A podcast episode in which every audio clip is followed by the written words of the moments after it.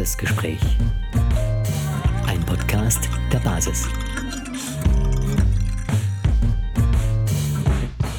Herzlich willkommen zu deinem Basis-Podcast, dein Podcast der Basisdemokratischen Partei Deutschland. Mein Name ist Wolfgang Werntgen und ich bin heute bei der Kreisverbandgründung Wesel und ich habe heute einen interessanten Menschen kennengelernt, der sich äh, politisch engagiert. Und diese Geschichte hat mir so gut gefallen, dass ich die einfach äh, mal nochmal hören wollte, beziehungsweise auch euch zur Verfügung stellen wollte, warum sich Menschen politisch engagieren und jetzt plötzlich sich interessieren, Basisdemokratie zu machen. Ja, jetzt stehe ich hier mit Alexandra und Alexandra war heute auch bei dem äh, Kreisverbandstreffen für den Kreisverband Wesel und äh, ja, liebe Alexandra, du hast es vorhin äh, ein paar tolle Dinge gesagt. A, bist du Lehrerin und du bist so direkt an der Front und du hast dir viele Sorgen gemacht über das, was gerade bei deinen Schülern passiert und deine Motivation, warum du zur Basis gekommen bist, beziehungsweise was hat dich bewegt, dich politisch jetzt zu engagieren? Ja, Wolfgang, ich muss dann direkt mal kurz ein bisschen was korrigieren. Also ich bin keine aktive Lehrerin mehr, ich bin vom Grundberuf her Lehrerin ähm, gewesen, bin jetzt seit zehn Jahren in der Jugendhilfe tätig als Pädagogin in sozialpädagogischen Bereichen und, ähm, ja, und arbeite halt eben auch als Familientherapeutin. Und die Auswirkungen von Corona, die begleiten mich zunehmend. Wir haben jeden Tag, also mit meinen Kollegen zusammen, haben wir ähm, nicht nur mit Ängsten und Depressionen zu tun, sondern halt eben auch tatsächlich mit Suiziden oder Suizidversuchen. Also bislang ist Gott sei Dank ähm, da noch niemand erfolgreich gewesen, den ich betreue. Ähm, ja, nichtsdestotrotz fühle ich mich natürlich der, der Lehrerschaft immer noch verbunden und ich habe in den ganzen letzten Monaten eine gute Arbeit gesehen bei einigen Lehrern, die äh, wirklich noch verstanden haben, was wir damals äh, im Referendariat hoffentlich alle gelernt haben, dass halt eben Schule nicht nur ein Lernort ist, sondern in erster Linie auch ein Lebensort ist. Und äh, die soziale Interaktion, die kann durch keinen ersetzt werden. Und auf der anderen Seite sind Eltern, dürfen Eltern auch nur Eltern mal sein. Und das sind sie seit Monaten nicht. Diese Doppelbelastung oder Dreifachbelastung, also der oder die Erzieherin zu sein, die Lehrkraft zu sein, die also auch noch Schulstoff vermitteln soll, dann auch noch Homeoffice oder ja, wenn sie Glück haben, noch Arbeit zu haben oder arbeiten gehen müssen und unterm Strich ihr Kind dann wieder bei den Großeltern abliefern, damit es dann dort betreut wird bei einer Risikogruppe. All das ähm, ist mega widersinnig und ähm, ja, tatsächlich. Ähm, fahren wir hier gerade unsere Jugend total vor, vor die Wand. Also ich bin, ich bin sprachlos, ich bin da wirklich sehr sprachlos und äh, frage mich, was, äh, was wir uns vorstellen, wenn wir uns gerade mal den sozialen oder pflegerischen Sektor angucken, wo wir ja seit Jahren einen Fachkräftemangel haben. Und äh, glaubt irgendein Politiker, dass wir mit dieser Generation, die dieses jetzt erlebt hat, dass wir da Menschen heranziehen, die sich noch trauen, in den Kontakt zu gehen mit anderen Menschen, die sich trauen, Menschen zu berühren. Das können wir nicht via Zoom machen. Und da werden wir, also importieren wir weiter aus Polen oder sonst irgendwas. Also unterm Strich ist meine Meinung, die Kinder und Jugendlichen, die Kindergartenkinder und Grundschulkinder werden gerade halt als Alibis hingehalten, hochgehängt, aber jeder, der jetzt ein Kind in der achten Klasse hat, in der neunten Klasse hat, da kräht kein Hahn nach. Die sind ja mit 13 anscheinend schon kurz vor dem Auszug, denn sie sind laut Regierung in der Lage, selbstständig zu arbeiten, selbstständig zu lernen, kennen alle Tools, haben eine super Tagesstruktur. Das sind alles Dinge, die auf einmal aus dem Himmel fallen. Also macht mich sprachlos. Jetzt hattest du gerade gesagt, äh, dass du ähm, Kinder, zu Kindern Zugang hast, die psychische Probleme haben. Wie, wie macht sich das in einem Gespräch bemerkbar? Suizid kann sich ja natürlich jeder was vorstellen, aber wie äh, reden die Kinder? Worüber reden die genau? Was sind ihre Ängste? Was sind ja ihre Emotionen, die sie so mitbringen, dass sie zu diesen, sage ich mal, tiefen, schlechten Gedanken kommen? Wie ist die Stimmung da? Ich würde gerne wissen, was die Kinder zu erzählen haben. Ja, also ähm, zum ersten Mal muss ich sagen, dass ich ähm, das Glück habe, da die Schweiz zu sein. So nenne ich das immer. Also wenn bei mir die Praxistüre zugeht, dann wissen die Kinder, die Jugendlichen, aber auch die Eltern, dass wir absolut achtsam miteinander sind. Also jeder darf die Maske aufbehalten, wenn er das möchte. Er, oder abnehmen, also so wie er oder sie sich gut fühlt. Das finde ich ist ja auch ein Pfeiler unserer Partei Achtsamkeit und die Menschen fühlen sich ernst genommen. Zu 99 Prozent nehmen die alle sofort die Maske ab, sind absolut befreit, kommen schon durch die Tür und sagen, ah, hier darf ich ja die Maske abnehmen, Gott sei Dank. Ähm, und da ist erstmal so eine totale große Erleichterung.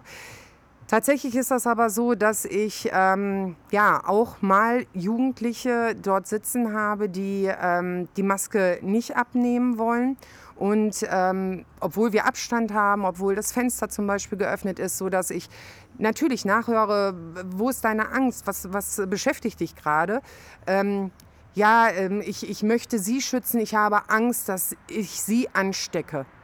Und da ist ja genau dieses Argument, was äh, ja in diesem Dance and Hammer Papier vom letzten April ja rausgegeben wurde. Wir müssen den Kindern ganz doll einprägen, dass sie schuld sind, wenn ihre Großeltern elendig äh, verrecken, sag ich mal, ne, ersticken. Ähm, und das, das kriege ich dann zu hören. Ne? Also ich möchte sie schützen, ich habe Angst und dann brechen die in Tränen aus, ähm, wenn ich denen sage, ich habe keine Angst. Ich habe keine Angst. Ich passe auf mich auf und mhm. du passt auf dich auf und du tust das, was dir gut tut. Und äh, die brauchen diese Erlösung und Erleichterung. Und äh, das ist zum Beispiel eine wirklich große Angst, dass sie ähm, auch, ja, dass sie halt einfach als Virusträger, ähm, ja, wie es so der eine oder andere auch bei Facebook schreibt, äh, dass dann diese Kinder, wenn sie ohne Maske zur Schule gingen, auch auf Beerdigungen der anderen Schüler gehen sollen, die dann versterben, weil sie sind Mörder was tun wir hier den Kindern an? Und das ist ein Großteil meiner Arbeit gerade, diese Ängste wieder aufzufangen und auch diesen Druck rauszunehmen, was gerade, dass sie zu Hause ja teilweise auf sich gestellt sind. Jetzt hat ja ein Politiker mal ähm, ein Interview gegeben, ich weiß nicht, ob dir das bekannt ist. Ähm, es war Herr Söder, der einer 14-Jährigen am Telefon gesagt hat, äh, sie wäre oder sie könnte so infiziert sein, dass sie Mama und ihre Oma umbringen könnte. So sinngemäß sage ich das mhm. jetzt mal. Den Wortlaut kenne ich jetzt nicht mehr, aber der Sinn dahinter, der war so. Also mir ist da die Hutschnur hochgegangen. Ich glaube, da geht bei dir bei solchen Worten noch mehr hoch, oder? Ja, also wenn wir doch ein Wort ähm, hier in den letzten Monaten ganz klar im Vordergrund haben sollten, dann ist das das Wort Verantwortung. Und ähm, die Selbstverantwortung wird ja jedem Einzelnen hier doch ein Stück weit abgesprochen oder zu großen Stücken abgesprochen. Und da muss ich ganz klar sagen, ja, da geht mir die Hutschnur hoch, weil ein Erwachsener gegenüber einem Kind und das müssen wir immer noch mal klar haben, die sind in Entwicklung und sie vertrauen Menschen. Ja, sie vertrauen ja nicht nur ihren Eltern und Großeltern, sondern auch ihren Lehrern oder anderen Respektspersonen. Und nun ja, Herr Söder, das kann man jetzt so sehen, wie man will.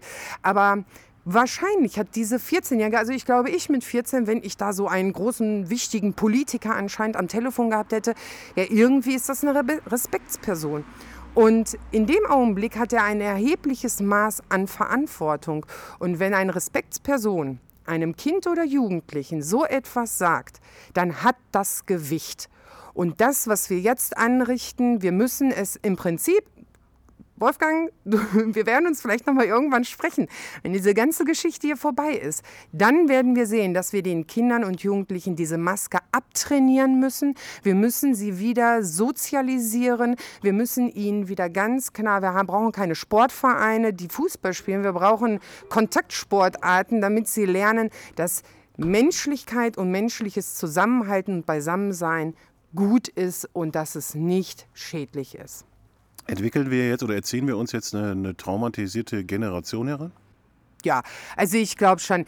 Ähm, ich würde es jetzt nicht. Ähm ja, ich würde das jetzt nicht so ganz pauschalisiert sagen, äh, weil es natürlich auch immer noch auf das soziale Umfeld halt eben ankommt. Und es gibt ja auch, äh, Gott sei Dank, noch intakte Strukturen in unserer Gesellschaft, die sind, ähm, egal ob Patchwork-Familie oder klassisches Familienbild, wie auch immer, aber die fangen die Kinder schon ganz gut auf. Also das, was die Eltern hier leisten oder was Bezugspersonen leisten, wie gesagt, auch etliche Lehrer. Ähm, andersrum gibt es auch ganz viele, die das nicht leisten können oder halt auch gar nicht leisten wollen. Ähm, ja, die also in den ganzen Monaten es dann halt einmal vielleicht geschafft haben, ihre Schüler anzurufen, mal einen persönlichen Kontakt herzustellen. Ich meine, auch da ist mal so die Frage der Sorgfaltspflicht. Äh, wenn ich einen Schüler jeden Tag sehe, dann kann ich mir einen Eindruck machen, ob es diesem Kind oder Jugendlichen gut geht, ob es vielleicht vernachlässigt ist, ob es ähm, ja, häusliche Gewalt, Opfer von häuslicher Gewalt geworden ist. Und wenn wir natürlich so, ein, ähm, so eine Dunkelziffer haben, und ich glaube, da haben wir tatsächlich eine, und die äh, bildet sich gerade enorm aus, bei diesem Klientel würde ich schon sagen, dass wir hier ja, zumindest guten Vorschub leisten, ähm, potenzielle Traumata hervorzubringen und ähm, ja, und für mich zum Beispiel oder meine Kollegen traurigerweise, ist echt ein sarkastisches Lachen jetzt, ja, wir werden nicht arbeitslos werden die nächsten Jahre, sondern das sind Dinge, die werden wir noch lange, lange aufarbeiten müssen. Und vielleicht noch so als Klippenhänger daran, nicht mal was direkt mit den Kids passiert, sondern das, was sie ähm, durch die Familie vielleicht erfahren, dass ähm, der Vater, die Mutter arbeitslos geworden ist, dass, ähm, dass finanzielle Probleme dann äh, die Familie beuteln, dass ähm, ja, die Sorgen bei den Eltern da sind, all das übernehmen die Kinder, all das sehen sie und sie können nicht helfen, ganz im Gegenteil, sie sind Teil des Problems. Äh, du hattest gesagt, du bist äh, Lehrerin, aber du übst den Beruf jetzt nicht mehr aus. Mhm. Aber dennoch, ähm, wenn du die Chance hättest, jetzt äh, den Lehrern etwas mit auf den Weg zu geben, was würdest du denen jetzt allen sagen wollen, alle Lehrer und Lehrerinnen? Das, was ich auch immer auf den, ähm, auf den Bühnen gesagt habe, wenn ich mich da zu Wort gemeldet habe auf den Demos. Erinnert euch bitte mal daran, warum bist du Lehrer geworden? Warum hast du diesen Beruf ergriffen? Und Beruf kommt von Berufung. Und da sollte dein Herz schlagen. Und das, wofür du dich berufen fühlst, das sollte ja nicht, der Grund sollte nicht gewesen sein, dass du halt eben eine tolle Pension bekommst oder verbeamtet wirst. Aber wenn der Grund tatsächlich war, sei mal ehrlich mit dir, nur mit dir selbst. Du bist vielleicht Lehrer geworden, so ging es mir damals, weil ich idealistisch war, weil ich Kinder und Jugendliche in dieser wichtigen Zeit, die so prägend ist und wo so viel passiert, ja, zu begleiten und denen möglichst viel Werkzeug an die Hand zu geben. Werkzeug, wir reden hier nicht von Englischvokabeln, wir reden hier nicht von Fachwissen alleine, wir reden hier wirklich von Lebenswerkzeugen, um zu mündigen und ja, autarken Menschen in dieser Gesellschaft heranzuwachsen. Und wenn das dein Anliegen ist, dann guck auf jeden einzelnen Schüler, hab sie alle im Blick. Ist das das Thema, was dich dann auch jetzt bewegt und könntest du dir vorstellen, in der Basis dann äh ja, ich sag mal, in die Bildungspolitik einzusteigen oder äh, das Bildungssystem versuchen mit zu verändern, daran zu gestalten? Oder wie sind deine politischen Ambitionen für die Zukunft?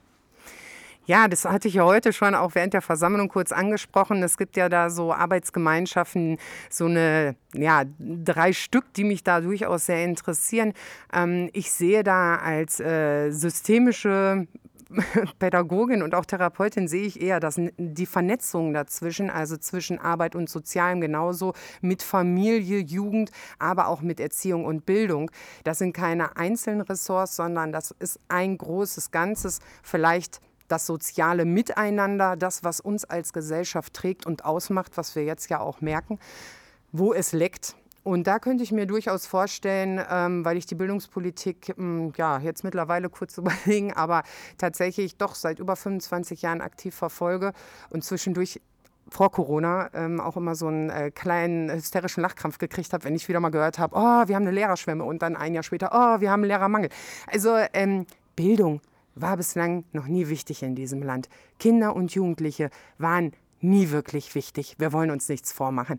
Und ja, genau das sind meine Steckenpferde. Und wenn ich da die Partei unterstützen kann, dann werde ich das gerne tun. Liebe Alexandra, vielen lieben Dank für dieses äh, erfrischende Interview. Ich habe noch eine letzte Frage. Welchem Politiker würdest du jetzt mal wirklich gerne mal persönlich äh, entgegentreten und ihm die Meinung sagen? Und wenn und wer, ja, extra jetzt einfach mal so zum Abschluss noch. Und wenn, und wenn, äh, wenn äh, A, welcher Politiker und B, äh, was würdest du ihm sagen wollen?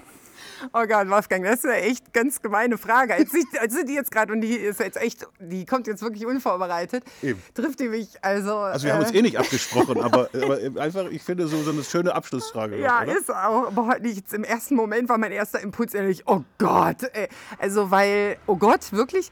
Aber ja, es gibt da jemanden, der, also Herr Lauterbach. Ah, okay. Ich würde gern, also Herrn Lauterbach, ganz ernsthaft, ich meine das jetzt ganz ernst, auch wenn ich jetzt lachen muss, aber ich würde ihn gerne fragen, ob er eine Depression hat. Also die Anzeichen, die, also dieses, dieses ewige Orakel von Delphi, dieses Geunke von irgendwie, also das ist, er ist derartig negativ. Ja. Das sind Symptome. Also ich sehe da eine pathologische Erkrankung. Okay. Und ähm, ja, ich meine, das kann man jetzt so grinsend sagen, aber irgendjemand äh, hat mal ähm, gesagt, ja, pf, Piloten in der, in, der, ähm, in der Luftfahrt, die müssen jedes Jahr einen psychischen und einen Körpercheck machen, ob die, weil die Verantwortung für ein paar hundert Menschen da in der Luft übernehmen. Ähm, Warum machen wir das nicht in der Politik? Und ich muss mal ganz ehrlich sagen, jemand in so einer Position, der solche wichtigen und gewichtigen Interviews dann auch gibt, ähm, ich finde, das darf oder sollte durchaus mal hinterfragt werden, weil ganz, also ich meine es wirklich ernst und jetzt versuche ich auch ernst zu sein. Ähm, es kann ja durchaus sein, dass es dem Mann nicht gut geht, dass er tatsächlich auch selber leidet unter der ganzen Situation. Nur nicht Nein sagen kann zu irgendwelchen Interviews. Könntest du dir vorstellen, jetzt muss ich noch was nachhängen, könntest du dir vorstellen, ähm, dass, äh, ich finde das eigentlich ganz interessant, das ist ja auch Achtsamkeit, wie du dich jetzt gerade ausdrückst, nämlich auch äh, den Politikern einfach empathisch zu entgegenzutreten und zu sagen, wow, die sind eigentlich auch überfordert und äh, sind vielleicht auch nicht Herr der Lage. Ähm, Könntest du dir wirklich vorstellen, dass da äh, nicht immer eine böse Absicht hintersteckt, sondern einfach vielleicht auch äh, die, die psychische Belastung so groß ist, dass man selber auch vor etwas steht, was, ja, ich sag mal, vor einem Riesenberg steht, den man irgendwie nicht erklimmen kann, oder? Ähm, ich habe das in einer Unterhaltung mit ähm, einer Lehrerin aus dem Paderborner Raum gehabt, die dort äh, Lehrer klären auf. Ähm, sich da mit einem CDU-Politiker von diesen jungen Wilden oder so, der auch in Berlin sitzt, ähm, da haben wir uns drüber unterhalten. Der hat nämlich einen unheimlich guten Kontakt zu den Lehrern und ist sehr aufgeschlossen und kommt immer dazu. Und der hat zum Beispiel ja, das eigentlich bestätigt, was du sagst. Ähm, er sagt, das ist ja irre, was ich hier von der, ja, was ein Wort des Basis erfahre. In Berlin sitzen wir in einer Blase. Wir bekommen ähm, ganz wenig nur mit.